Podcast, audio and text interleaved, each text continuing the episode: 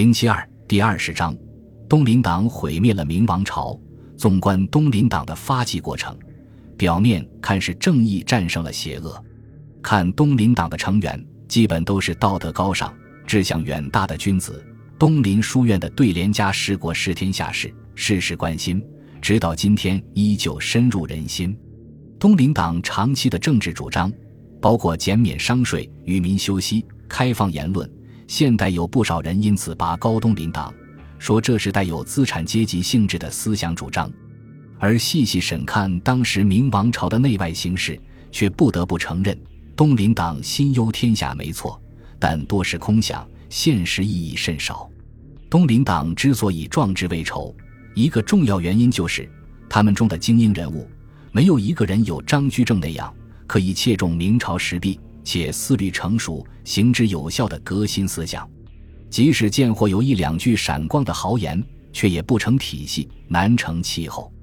一个先天的差距是，东林党的最初创始人如顾宪成等人，多是罢官后回乡讲学，生活圈子极其狭窄，不像张居正们曾真切接触到民间的实情百态。他们的所谓改革思想，自然就成了浮华泡影。另外，东林党的要员们虽然论权谋手段上有高手，可论施政能力，除了孙承宗、叶向高等少数人外，大部分人都是菜鸟，既无脚踏实地的构想，又无行之有效的施展能力，仅靠道德说教，从来都是无法成事的。而在道德层面上，尽管东林党的大部分人论人品都是真君子，但治理国家不是选雷锋。在封建社会，官员的道德水平与实际工作能力，很多时候并不成正比，有时候甚至成反比。如张居正所说：“实清流不如一虚吏。”张居正改革之所以成果卓著，一个重要原因就是用人用其长。比如平定西南的名将殷正茂，贪污问题一直被诟病，但无论高拱还是张居正，都始终用人不疑。相比之下，东林党人的行政方式却是道德压倒一切，道德问题一刀切，为人处事更拿道德帽子压人。比如赵南星做吏部尚书时，就以清廉为标尺，一刀切，罢免大批不合格官员，其中不乏行政能力卓越者。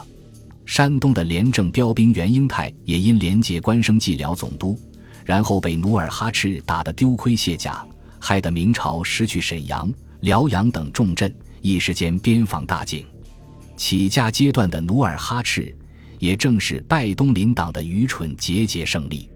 而从明王朝当时内忧外患的局势看，明朝面临的两大迫切问题：一是边关告急，二是采用匮乏。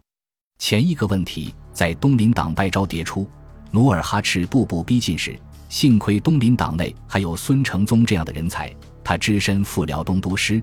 提拔了名将袁崇焕，打造出了女真人到明朝灭亡时也无法攻破的关宁防线，为明王朝稳住了边防大局。可这样的人物在东林党内凤毛麟角。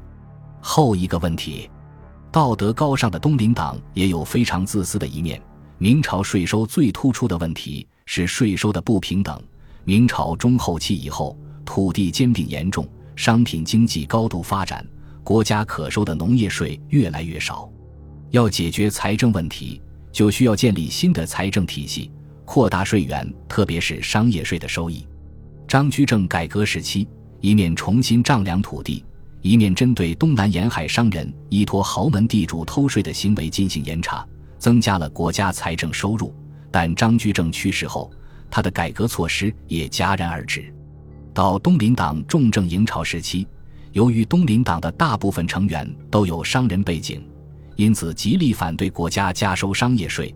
根据现有的奏折和《明实录》记载，一旦国家有加收商业税的动机时，东林党官员就全体反对。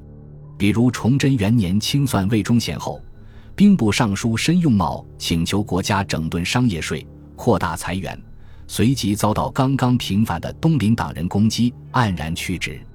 结果，明王朝只能不断增收农业税，最终落得被农民起义灭亡的结局。